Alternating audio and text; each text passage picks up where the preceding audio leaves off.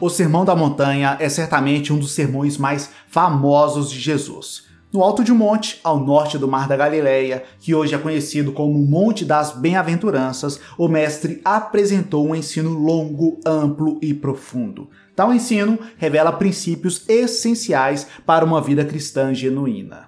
Neste sermão, que para muitos resume os principais ensinamentos de Cristo, são abordados temas como felicidade, oração, jejum, ética, moral, amor e muitos, muitíssimos ensinamentos financeiros. Aqui, o mestre ensina sobre prioridades financeiras, doações aceitas e reprovadas, problemas financeiros, acúmulo patrimonial e sobre o desejo divino de nos abençoar. É Jesus falou muito sobre dinheiro. E aqui vamos conhecer as 10 lições financeiras do Sermão da Montanha.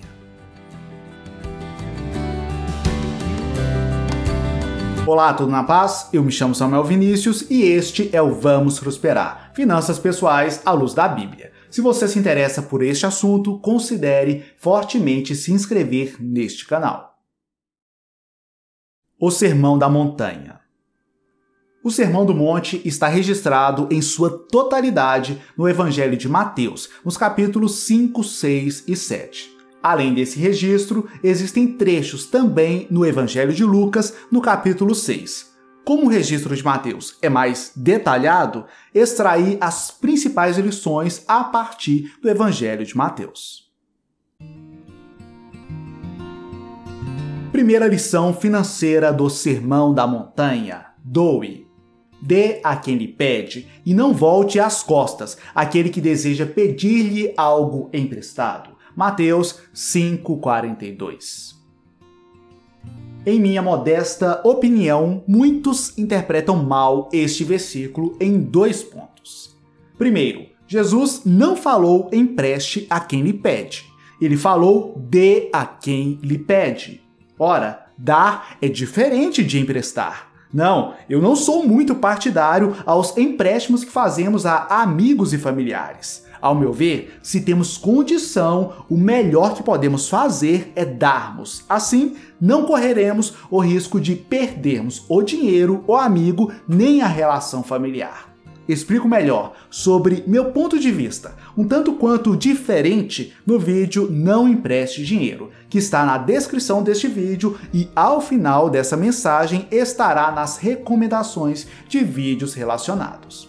Segundo ponto que, ao meu ver, as pessoas interpretam mal o que Jesus disse.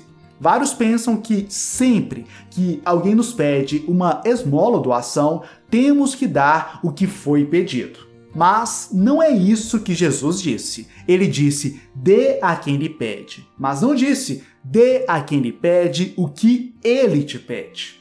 Há uma pequena, grande diferença aqui. Pois nem sempre o que alguém pede é o que este alguém precisa.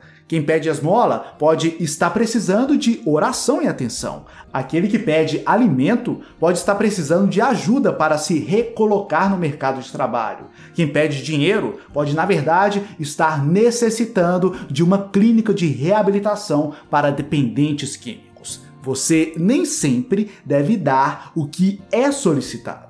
Lembre-se do que Pedro fez ao receber um pedido de esmola de um aleijado que estava na porta do templo. Ele disse: Não tenho prata nem ouro, mas o que tenho, isto lhe dou, em nome de Jesus Cristo, o Nazareno, ante. Atos 3, versículo 6. Segunda lição financeira do Sermão da Montanha: doe, mas não para ser visto.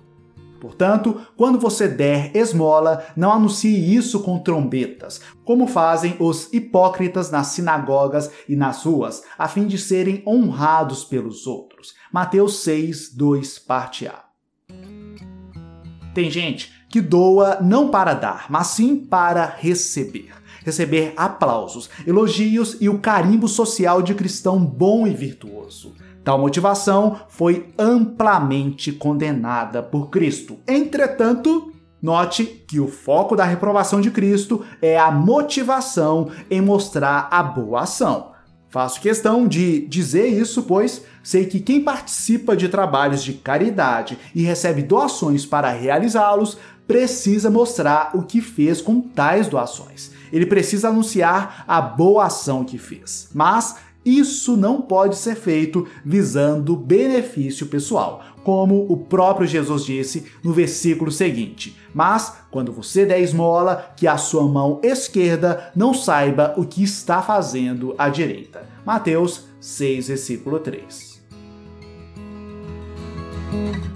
Terceira lição financeira do Sermão da Montanha: Não ajunte tesouros na terra. Não ajuntais para vós tesouros na terra, onde a traça e a ferrugem os consomem, e onde os ladrões minam e roubam. Mateus 6, versículo 19. Onde você mais tem focado? Na terra ou no céu? É óbvio que nossa vida na Terra é importante, até porque ela determinará como será nossa eternidade.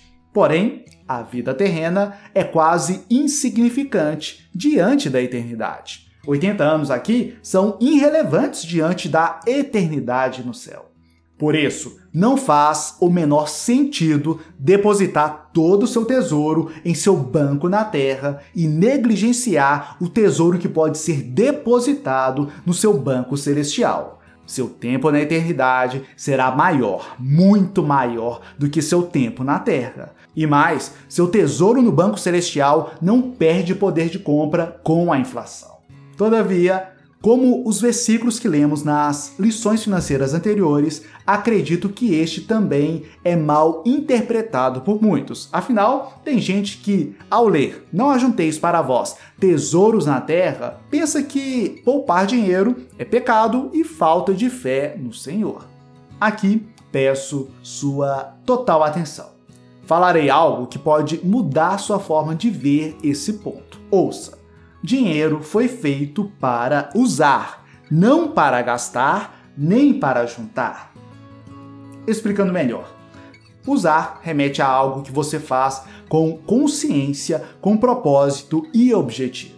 Dinheiro foi feito para usar, para se alimentar, se abrigar, cuidar da sua saúde, auxiliar o reino, contribuir, ofertar, ter entretenimento, uma boa educação e também dar uma boa educação para seus filhos. Isso é contrário à ideia de gastar dinheiro. Gastar passa a mensagem de falta de propósito, administração e economia. Gastar dinheiro é como se entregar ao consumismo, se endividar no cartão de crédito e gastar naquilo que não satisfaz, como o profeta Isaías desaconselhou veementemente em Isaías 55:2. Nessa linha, dinheiro também não foi feito apenas para ser juntado. Você não deve ficar acumulando dinheiro para nadar numa piscina de notas como fazia o tio Patinhas. O dinheiro que você poupar deve ter um propósito, uma utilidade. Você poupa e investe para ter uma aposentadoria, viver de renda e assim contribuir mais com o reino e dar uma vida mais digna para você e sua família. Isso é aprovado e recomendado pelas sagradas escrituras. Isso não é acumular dinheiro na terra, é usar o dinheiro na terra de forma sábia, como salienta Provérbios 21, 20. Na casa do sábio, a comida e azeite armazenados, mas o tolo devora tudo o que pode. Quarta lição financeira do Sermão da Montanha. Seu coração está onde seu tesouro está. Porque onde estiver o teu tesouro, aí estará também o teu coração. Mateus 6, versículo 21. A maneira como usamos ou gastamos nosso dinheiro revela o que realmente amamos. Quer saber se você ama a obra de Deus? Olhe seu extrato bancário. Ele mostra claramente onde seu coração está. Ele diz se você valoriza o reino, se ama o próximo, sua família, bem como revela se você se importa com seu progresso intelectual, se você busca e ama a sabedoria.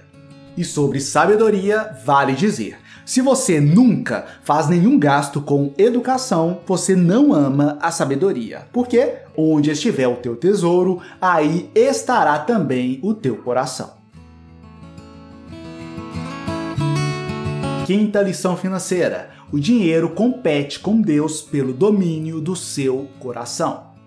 Ninguém pode servir a dois senhores, porque ou há de odiar um e amar o outro, ou há de se dedicar-se a um e desprezar o outro. Não podeis servir a Deus e às riquezas. Mateus 6:24. Nessa vida, algumas escolhas são binárias, isto é, ou você escolhe uma coisa ou outra coisa. Não tem como escolher as duas. Você só pode ter uma prioridade máxima na vida. Só pode haver um primeiro lugar em seu coração. E ele precisa ser Deus, não o dinheiro, não as riquezas, não os bens materiais. Sexta lição financeira: não viva ansioso por questões financeiras. Por isso, vos digo: não estejais ansiosos quanto à vossa vida, pelo que haveis de comer, ou pelo que haveis de beber, nem quanto ao vosso corpo, pelo que haveis de vestir. Não é a vida mais do que o alimento e o corpo mais do que o vestuário? Ora, qual de vós, por mais ansioso que esteja, pode acrescentar um côvado à sua estatura? Mateus 6, 25 e 27. É claro que você deve se atentar para as necessidades básicas da vida e, consequentemente, se atentar ao trabalho, negócios e carreira. O ponto que Jesus enfatiza aqui é o seu coração.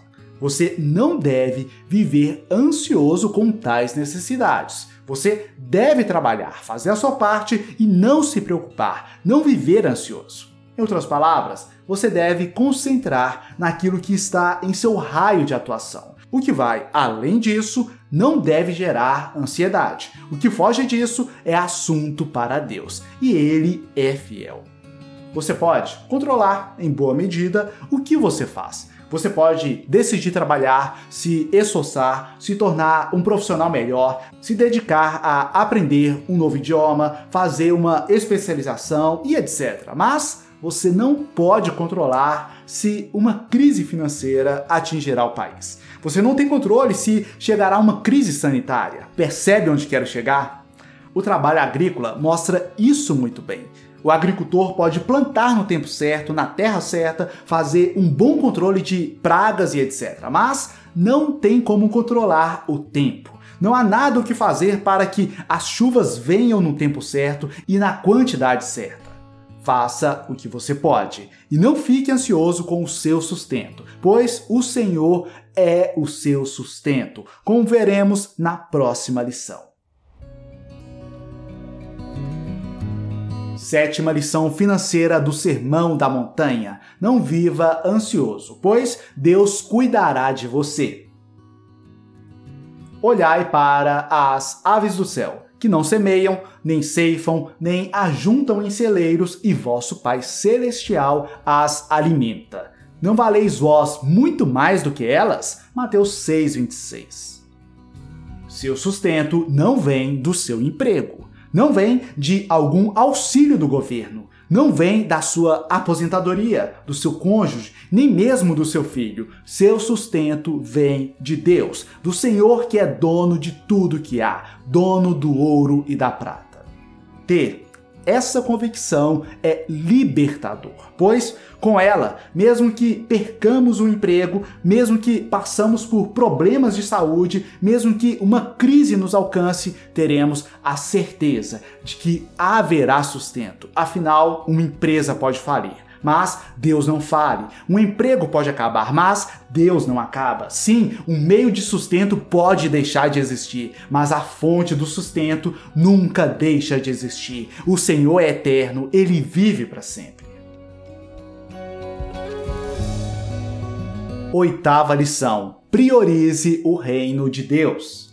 Mas buscai primeiro o seu reino e a sua justiça, e todas estas coisas vos serão acrescentadas. Mateus 6, versículo 33. Essa lição de Jesus remete à prioridade. Sua prioridade deve ser o reino, não sua carreira profissional, não o dinheiro e não os bens materiais. Todavia, atente-se ao que eu digo. Eu digo prioridade. Prioridade não significa exclusividade. Jesus não disse busque somente o reino e a justiça. Ele não disse busque exclusivamente o reino e esqueça seu trabalho, sua empresa, seus filhos, seu cônjuge, seus pais e etc. Não, não e não. Ele disse buscai primeiro o seu reino. O reino deve estar em primeiro lugar. Nona lição financeira do Sermão do Monte: peça ao Senhor. Peçam e lhes será dado. Busquem e encontrarão. Batam e a porta lhes será aberta. Pois todo o que pede recebe, e o que busca encontra, e aquele que bate a porta será aberta. Mateus 7, 7 a 8. Outro dia, conversando com um amigo, percebemos que ultimamente a maioria, quando está diante de um problema, recorrem a todos, amigos, familiares, Google, YouTube, etc., menos a Deus. Quando amanhecemos com alguma doença, geralmente primeiro tomamos um remédio ou vamos para o médico para depois, só depois, orarmos. Em caso de algum acidente, a ambulância é a primeira a ser chamada, Deus o segundo.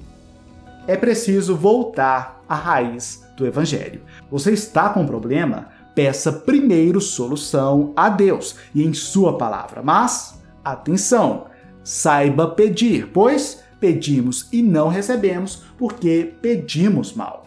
Se um dependente químico te pede dinheiro, não seria bom dar dinheiro para ele. Nem sempre é melhor dar dinheiro para quem passa necessidade. Às vezes, é melhor dar a condição para que ele saia da dificuldade. Nem sempre é melhor dar apenas o peixe. Geralmente, é melhor dar o peixe e ensinar a pescar.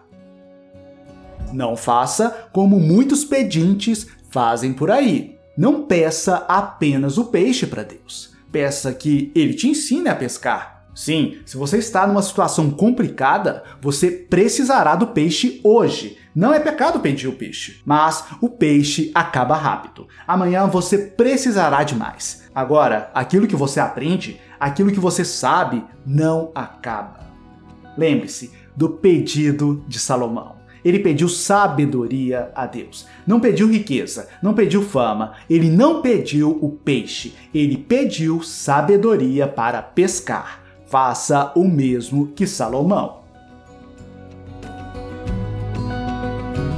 Décima lição financeira do Sermão da Montanha, mas continue comigo, pois existe um último ensinamento financeiro que apresentarei aqui, e este é o mais importante ensinamento dessa lista. Sem contar que, no final, teremos uma listagem com tudo que vimos até aqui para que você possa tirar foto, print, revisar o que vimos e compartilhar com quem quiser. Então, Vamos agora à décima lição e depois à última e mais importante lição dessa mensagem.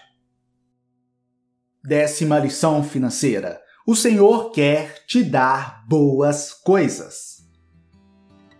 Qual de vocês, se seu filho pedir pão, lhe dará uma pedra? Ou se pedir peixe, lhe dará uma cobra. Se vocês, apesar de serem maus, sabem dar boas coisas aos seus filhos, quanto mais o Pai de vocês que está nos céus dará coisas boas aos que lhe pedirem. Mateus 7, 9 a 11. Essa bondade de Deus é dificilmente compreendida por muitos. Tem gente que tem uma imagem de Deus exclusivamente punitivo, que vive castigando sua criação. Sim, Deus é justiça, mas também é amor e ele quer boas coisas para você. Ele também tem bons planos para você. E se seu coração atingir um ponto onde o dinheiro não o afetará negativamente, certamente esses planos também alcançarão a sua vida financeira. Lição financeira bônus: cuidado com o local onde construir sua casa. Todo aquele, pois, que ouve estas minhas palavras e as põe em prática será comparado a um homem prudente que edificou a casa sobre a rocha. Mateus 7:24. Você conheceu aqui 10 profundas lições financeiras do Sermão da Montanha. Primeira, doe. Segunda, doe, mas não para ser visto. Terceira, não ajunte tesouros na terra Quarta, seu coração está onde seu tesouro está. Quinta, o dinheiro compete com Deus pelo domínio do seu coração. Sexta, não viva ansioso por questões financeiras. Sétima, não viva ansioso, pois Deus cuidará de você. Oitava, priorize o reino de Deus. Nona, peça ao Senhor. Décima, o Senhor quer te dar boas coisas. Jesus disse que conhecer tudo isso e não praticar esse conhecimento é como construir uma casa sobre a areia, onde a chuva e o vento a destroem. Você não quer ter a sua casa sobre a areia, você quer uma casa sobre a rocha. Sim, é difícil construir uma casa na rocha. Demora a fazer os alicerces. Não é fácil, mas o resultado é uma casa que dificilmente, muito dificilmente será destruída. Uma casa que permanecerá por anos a fio. Uma casa que abrigará você, seus filhos e os filhos de seus filhos. Essa casa se chama ação prática. E como diz Provérbios 13, 16, todo homem prudente age com base no conhecimento, mas o tolo expõe a sua insensatez. Olhe bem para essa lista e comece a agir. Comece a construir a sua casa.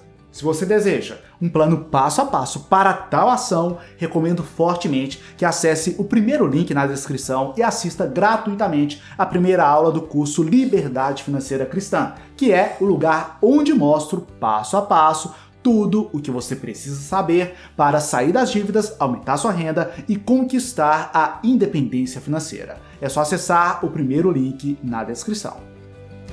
Eu me chamo Samuel Vinícius e este é o Vamos Prosperar. Se você gostou do que viu aqui, deixe seu like, se inscreva no canal e ative o sino das notificações. No mais, forte abraço, fique na paz do Senhor e até a próxima!